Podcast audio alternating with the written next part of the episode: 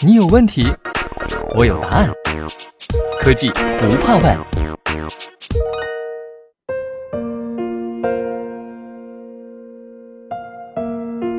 西门子调频一八四七的听众朋友们，大家好，欢迎收听本期科技不怕问，我是小千。今天我们请到了西门子发电与天然气集团电站汽轮机运营总经理沈卓野，来和大家讲讲冬季供暖的那些事儿。欢迎卓野。主持人好，听众朋友们好。嗯，因为刚刚正好说到了暖气啊，所以不知道能不能请卓野给我们讲讲家里的暖气片是怎么热起来的呢？好的，暖气是北方城市里人们很熟悉的一种取暖方式。其实暖气里面流动的是热水，而大家呢又想拥有这些热水呢，首先要从集中热源，比如说热电厂、化工厂，或者是燃气、燃煤、燃油锅炉产生热，这些热呢就会用来加热热水，而热水呢通过泵站还有热水管线输入到千家万户，这样大家家里的暖气呢就热乎起来了。听您这么一说，我就想到小的时候啊，家里的暖气片漏水的事儿了。那个时候还会拿个小盆儿去接呢，也算是北方冬天的一个小特色了吧。不过现在的供暖方式跟以前也不太一样，以前都是集中供暖，现在很多人都开始用自采暖了。不知道这两种方式具体有什么区别呢？嗯，顾名思义，集中供暖呢，就是采用集中热源进行输送的这种呃供热方式。它的优点呢是热效率比较高。同时呢，集中管理，便于不同形式的热源，而且控制热源的附加污染也比较容易。呃，缺点呢就是对基础设施的要求和投资呢比较高，比如说需要热水的输送管线，呃，建筑物里也要布置水管、暖气片等设施。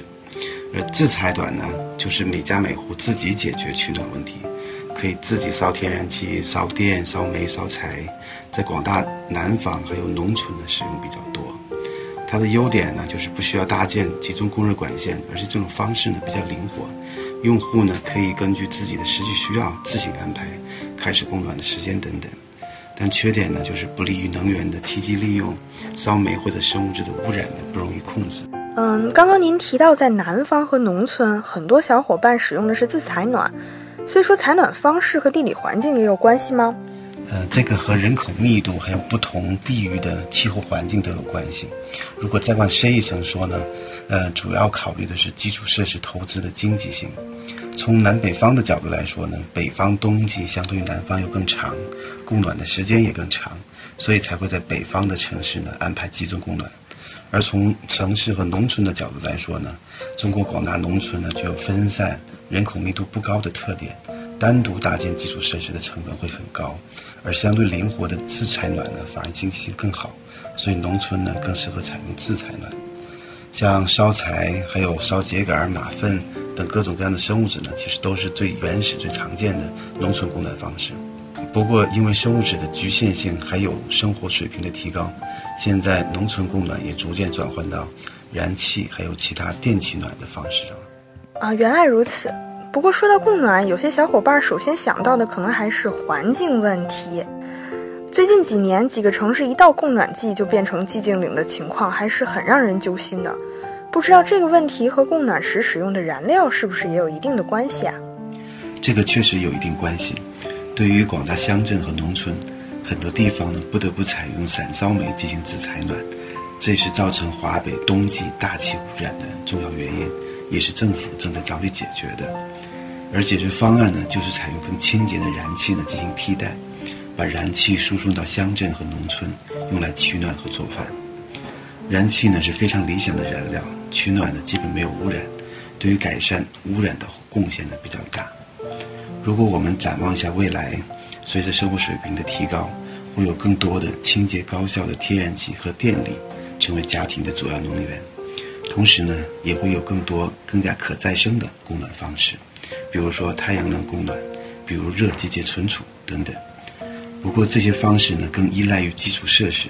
相信未来的智能建筑呢，可以帮助实现这些新型的供暖方式。好的，最后我想再问一个问题哈，我看到现在分布式能源系统已经逐渐进入了大家的视野，成为了集中式供能的补充。那么不知道分布式能源系统在供暖方面也可以有应用吗？啊，这个可以有。其实分布式能源呢是解决供电和供暖这类问题的理想途径。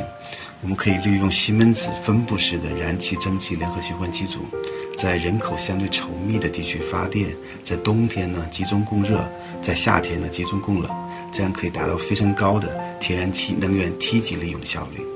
而对于现在的集中供热系统呢，呃，西门子技术也可以让它们变得更清洁高效。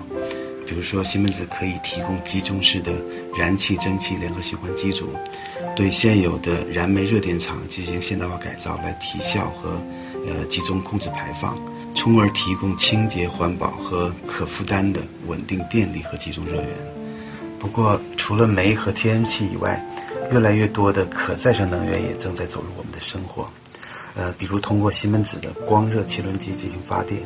以及西门子格美萨的陆上风电和海上风电业务，这些都可以提供越来越稳定、便宜的绿色电力，作为整个能源的重要支撑。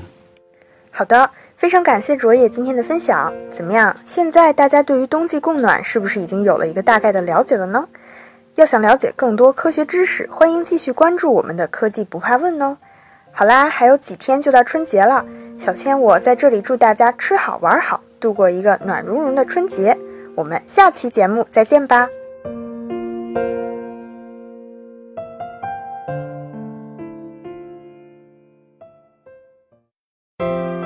订阅科技不怕问，用知识唤醒你的耳朵。西门子调频一八四七，西门子博大精深。同心致远。